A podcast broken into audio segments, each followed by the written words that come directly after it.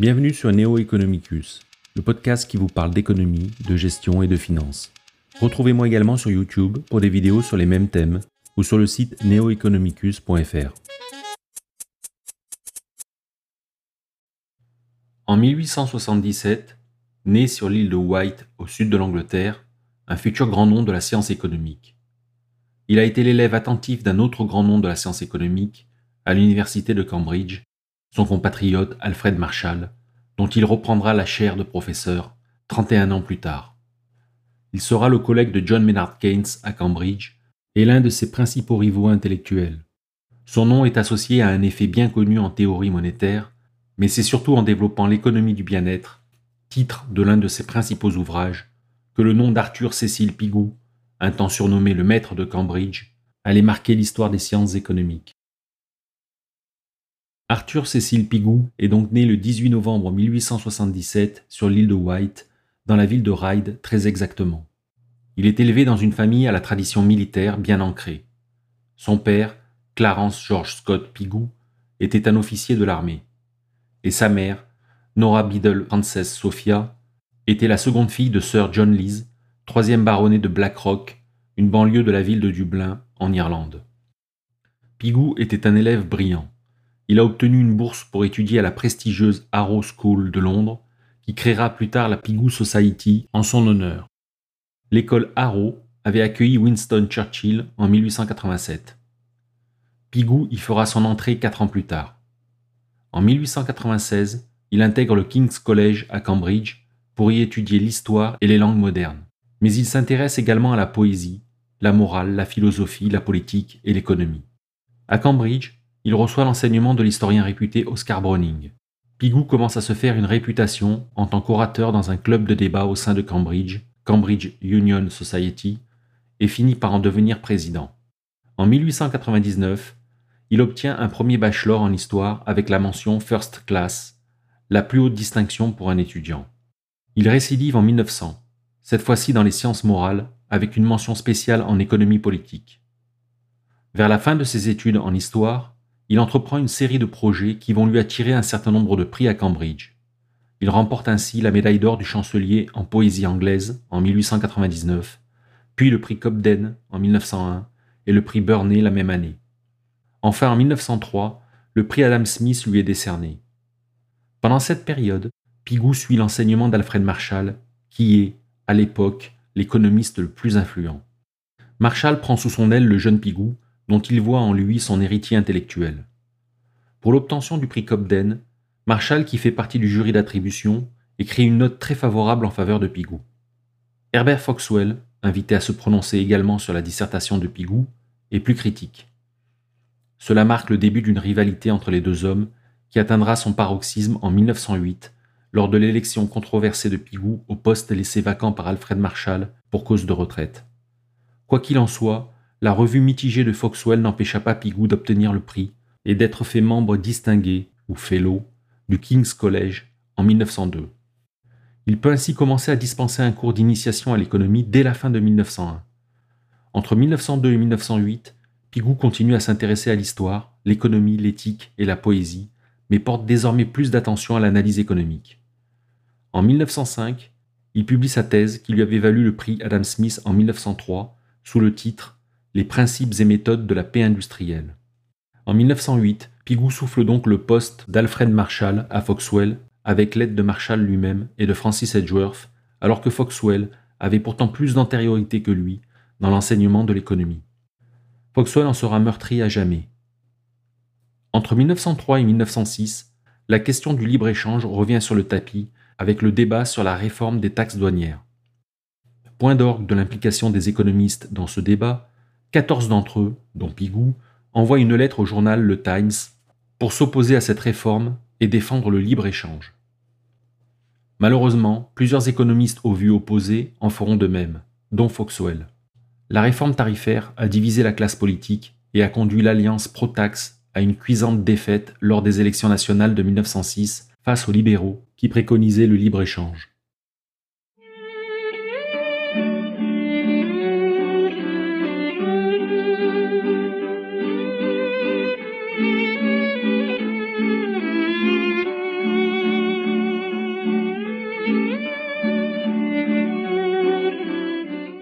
Dans la pure tradition marshallienne, Pigou va enseigner l'économie à Cambridge jusqu'en 1943, soit 35 ans après avoir été nommé professeur en lieu et place d'Alfred Marshall.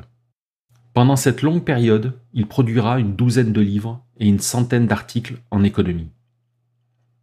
Moins de deux ans après sa nomination au poste d'Alfred Marshall, Pigou écrit deux articles majeurs. Dans le premier, il établit un lien de proportionnalité entre l'élasticité prix de la demande d'un bien et son élasticité revenu, qui est appelée aujourd'hui loi de Pigou. Dans le second article, il envisage les conséquences éventuelles des choix de certains consommateurs et producteurs sur les autres et les mesures pour les corriger. C'est ce qu'on appelle aujourd'hui les externalités, mais Pigou n'utilise pas ce terme dans son article. Après ces deux articles, Pigou publie en 1912 son premier ouvrage sur ce qu'on appelle aujourd'hui l'économie du bien-être. Wealth and Welfare, ou Richesse et bien-être en bon français, paraît en 1912. Arrive la Première Guerre mondiale. Pigou est un pacifiste convaincu. Il ne participera pas à la guerre pour tuer, mais pour sauver des vies. C'est ainsi qu'il intègre un corps d'ambulanciers volontaires et prend part à des missions périlleuses sur le front. En 1917, il publie La valeur de la monnaie, où est formulée pour la première fois l'équation dite de Cambridge, par opposition à la théorie quantitative de la monnaie défendue par l'américain Irving Fisher. L'analyse qu'il avait commencée dans Richesse et bien-être est parachevée pour ainsi dire en 1920 avec la parution de son ouvrage Economics of Welfare, l'économie du bien-être. Pigou établit ainsi une nouvelle branche de l'analyse économique. Il commence par définir le bien-être économique comme la mesure dans laquelle les désirs économiques d'un individu sont satisfaits. Son étude se limite donc au bien-être qui peut être mis en rapport avec une mesure monétaire. Les autres facteurs qui définissent le bien-être général sont exclus du champ d'analyse, car non mesurables selon lui. Le bien-être social est défini comme la somme des bien-être individuels.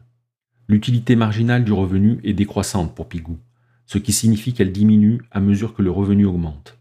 Par conséquent, le gain en utilité d'un montant supplémentaire de revenus pour un homme pauvre est supérieur à la perte d'utilité de ce même montant pour un homme riche. Autrement dit, le transfert de ce montant de la poche du riche vers celle du pauvre engendrera un supplément de bien-être social, car l'utilité perdue pour le riche est plus que compensée par celle gagnée par le pauvre. Pour Pigou, l'amélioration du bien-être social peut provenir soit de l'augmentation du produit national, le PIB, à condition que cela ne creuse pas les inégalités, soit d'une réorganisation de l'économie qui, sans modifier le produit national, augmente la part de revenus qui revient aux pauvres. Pigou considère que le marché, à lui tout seul, ne permet pas toujours d'atteindre l'optimum de bien-être social, au sens de Pareto, car l'action des individus peut engendrer des effets externes non compensés. L'économiste italien Vilfredo Pareto a défini l'optimum comme une situation où il est impossible d'améliorer l'utilité d'au moins un agent économique sans détériorer le niveau d'utilité des autres agents. Pour la théorie néoclassique naissante, l'équilibre concurrentiel aboutit à une allocation des ressources optimales au sens de Pareto. Autrement dit, il ne peut y avoir d'allocation différente qui conduise à augmenter l'utilité d'un agent sans diminuer celle d'un autre. La prise en compte des effets externes ou externalités, nous dit Pigou, montre au contraire que l'économie de marché ne permet pas nécessairement la maximisation du bien-être social. Pour y parvenir, il préconise le prélèvement d'une taxe sur le responsable de l'effet négatif pour l'inciter à changer de comportement et pouvoir indemniser les victimes.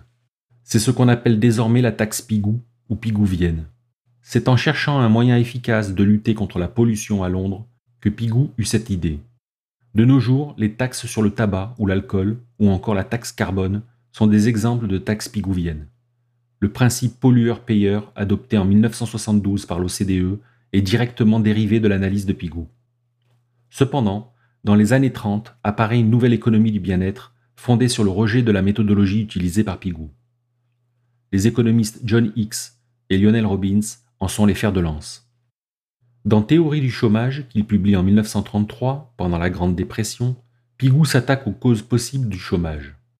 Il met tout d'abord en évidence un chômage frictionnel, où offre et demande de travail ne s'ajustent pas instantanément. Ensuite, il rend responsable la rigidité des salaires, qui empêche les ajustements entre offre et demande de travail. Si les syndicats ne s'opposaient pas à toute baisse de salaire, le chômage pourrait être résorbé. La réponse de Pigou paraissait convaincante, mais la période de chômage permanent que connaissait la Grande-Bretagne depuis la fin de la Première Guerre mondiale allait offrir le terreau nécessaire à un autre économiste britannique, ami et collègue de Pigou à Cambridge, John Maynard Keynes. En 1936, paraît la théorie générale de l'emploi, de l'intérêt et de la monnaie, qui est une attaque en règle de l'école classique, incarnée entre autres par Pigou. Dans son ouvrage, Keynes désigne Pigou comme le représentant ultime des économistes classiques et le mentionne à plusieurs reprises. Pigou est affecté par les critiques à son égard et à celui de son mentor, Alfred Marshall, que Keynes n'épargne pas non plus. Malgré leurs divergences intellectuelles, Keynes et Pigou restaient des amis et se vouaient à un respect mutuel. Néanmoins, l'essor rapide des idées keynésiennes allait marginaliser Pigou et le mettre sur la défensive. En riposte à la théorie générale, il publie en 1949 Le voile de la monnaie, dans lequel il expose l'effet dit d'encaisse réelle ou effet Pigou. En substance, il considère que la baisse des prix entraîne un effet de richesse qui pousse les agents à consommer davantage, ce qui relance production et emploi. Cet effet n'est cependant réel qu'à la condition que la baisse des prix ne concerne que les biens et services et non les actifs détenus par les agents. Sans quoi, ceux-ci risquent de chercher à épargner davantage pour compenser la baisse de valeur de leurs actifs.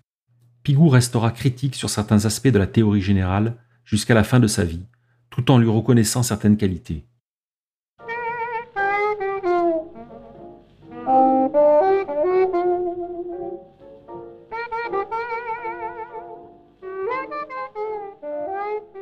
Que dire de sa vie privée si ce n'est qu'il est resté célibataire sa vie durant et n'a donc pas eu d'enfant?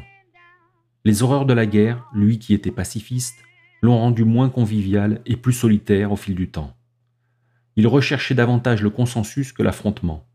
L'activisme public de Keynes, par exemple, pour essayer de faire admettre ses idées, le consternait. En dehors de son activité professionnelle, Pigou se livrait à l'escalade autant qu'il le pouvait. C'est d'ailleurs lui qui a initié Wilfried Noyce à cette activité, lequel deviendra un très grand alpiniste par la suite. Pigou avait fait un certain nombre d'ascensions alpines importantes dans ses premières années. Il pratiqua l'escalade jusqu'à l'âge d'environ 50 ans, mais dut ralentir par la suite à cause d'un problème au cœur. Il abandonna sa chaire de professeur à Cambridge en 1943, mais resta membre du King's College jusqu'à sa mort en 1959. someone to love me. someone to call me there.